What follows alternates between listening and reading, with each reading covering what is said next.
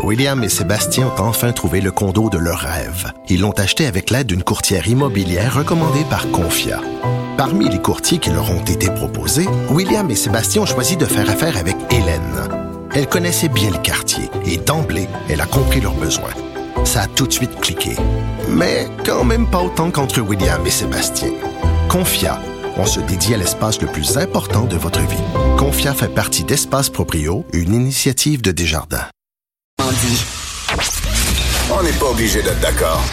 Avec Sophie Durocher. La vraie reine des arts et spectacles. Vous écoutez. On n'est pas obligé d'être d'accord. À partir du 5 décembre, on va pouvoir voir à Montréal, à l'Arsenal, une exposition immersive qui s'intitule Imagine Van Gogh. Donc, c'est une exposition en images totales. On va en parler avec Annabelle Mauger, qui est co-réalisatrice de cette exposition-là. Madame Mauger, bonjour. Bonjour. Qu'est-ce que l'image totale? Alors, l'image totale, c'est un concept qui nous vient de France, en particulier de Provence, du sud de la France, et qui a été imaginé par un monsieur qui s'appelle Albert Plessis et qui, dès 1977, créa un endroit qui s'appelle Cathédrale d'images hum. et qui, durant plus de 30 ans, euh, projeta comme ça euh, des images à plus de 15 mètres de hauteur sur plus de 5000 mètres carrés. Et euh, ce que Imagine Van Gogh vous propose aujourd'hui, eh bien, c'est justement euh, de faire voyager cette exposition et de l'amener à Montréal.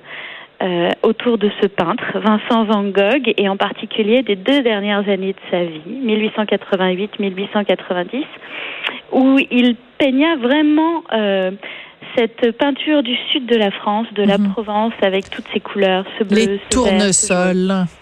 Voilà, tout à fait. Donc, moi, j'avais vu à Paris, puis corrigez-moi évidemment si euh, je suis complètement dans le champ de tournesol. Euh, mais j'avais vu à Paris à ah. l'Atelier des Lumières une exposition euh, semblable et c'était Klimt, c'était les œuvres de Klimt. Est-ce que c'est le même principe, c'est-à-dire qu'en fait les, les les œuvres sont projetées sur les murs et on a l'impression de rentrer dans le tableau. On a l'impression d'être dans le champ de tournesol. On a l'impression d'être dans la chambre de Vincent Van Gogh à, Arles, par exemple. Tout à fait. L'atelier des Lumières, c'est un petit peu euh, le petit frère de Cathédrale d'Images. Donc oui, oui, c'était exactement la même chose, si ce n'est qu'à l'atelier des Lumières, vous avez euh, beaucoup de vidéos, ce qui ne vous permet guère véritablement de découvrir euh, ce trait de pinceau de Vincent Van Gogh, qui de près est souvent très très violent. Il est très droit. Alors que lorsque l'on prend un minimum de distance par rapport aux œuvres de Vincent Van Gogh, on se rend compte que tout est courbe et d'une tendresse absolue. Et euh, c'est très particulier quand même quand on parle de Vincent Van Gogh. Enfin, je sais pas, Van Gogh, Van Gogh, là, il y a, y a deux écoles. Mais euh, c'est que de, de, son vivant, ben, il a vendu qu'un seul tableau à son frère euh, Théo, qui était marchand d'art. Et que maintenant, plusieurs années après sa mort, c'est parmi les tableaux qui se vendent le plus cher. Donc, il y a comme... puis bon, on connaît sa fin, sa fin tragique. Il y, a, il, y a, il, y a, il y a quelque chose de, de triste aussi dans l'histoire de la vie de Vincent Van Gogh, non? Alors certes, euh, de nos jours, Vincent Van Gogh apparaît un peu comme ce peintre maudit. Mais moi, ce que je vous propose de découvrir, c'est bien au contraire un Vincent Van Gogh très heureux d'arriver en Provence, de, de, de, se dire, oh là là, euh, les, entre les lumières, euh, les couleurs mm. et, et ces paysages, eh bien, il disait à son frère, j'ai l'impression d'être au Japon. Et c'est ce que je vous propose de découvrir là. Voilà. Euh, un Vincent Van Gogh qui s'inspire du japonisme, qui en reprend les codes. Euh, et qui et qui du coup euh, devient un peintre d'une très grande modernité. Et puis euh, c'est aussi contrairement à, cette idée reçue justement d'un peintre triste, il était extrêmement joyeux de, reprendre cette peinture, de, de toucher du doigt en fait ces paysages de Provence. Et vous verrez qu'au final, ce fut aussi un peintre heureux. Oui, mais enfin quand même, il faut quand même rappeler qu'il s'est quand même découpé l'oreille. puis je veux dire, bon, il y a deux, il y a deux théories sur sa mort. Hein. Il y a des gens qui disent qu'il s'est suicidé, d'autres qui disent qu'il a été victime d'un d'un guet-apens et puis qui s'est fait euh, tirer dessus. Donc, je sais pas de, quelle école vous vous êtes. Oh, écoutez, je, je, je, crois que je ne sais pas. Oui, vous savez pas, parce qu'on n'était pas là, ni vous ni moi.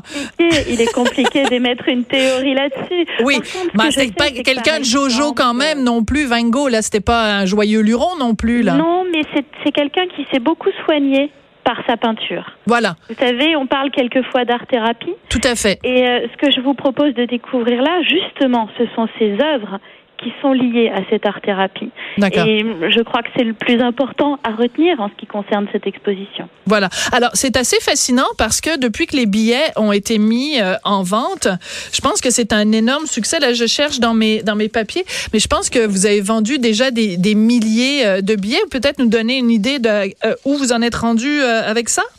Oui, on m'informe aujourd'hui que je crois que nous avons dépassé la, les 35 000 billets prévendus. Donc oui, c'est un, c'est un très gros succès et, et j'en suis ravie parce que euh, ça, ça, faisait longtemps que je souhaitais voir cette exposition euh, à Montréal. Vous avez un réel public attiré par euh, toutes ces expositions numériques et même si c'est la première fois que vous accueillez une exposition en image totale, euh, donc qui, qui s'étend sur plus de 1500 mètres carrés et qui monte à plus de 8 mètres de hauteur, euh, je, je, crois que vous allez découvrir du coup un autre Van Gogh. Oui, alors ça c'est vraiment euh, intéressant parce que quand on parle de chiffres, ben vous, vous, le faites en mètres. Bon, évidemment pour nous c'est en pieds, donc c'est 16 000 pieds carrés. Ben oui, c'est ça. On a le système métrique officiellement au Québec, mais tout le monde parle en pieds. alors 16 000 pieds carrés pour euh, Van Gogh, ça va vraiment être le pied. Ça commence le 5 décembre à l'Arsenal. Merci beaucoup Annabelle Mauger, ça a été un plaisir de vous parler. Mais je vous en prie. À très bientôt, Sophie. Merci d'avoir mis un petit peu du soleil de la Provence dans euh, notre vendredi un peu gris au Québec. Je voudrais remercier Samuel Boulay-Grimard à la mise en onde, Hugo Veilleux à la recherche. Je vous laisse en compagnie de Geneviève Peterson. Elle va être avec vous pour les deux prochaines heures. Et moi, ben, je m'en vais passer une très belle fin de semaine. Je vous en souhaite une aussi, puis on se retrouve lundi à midi. Au revoir.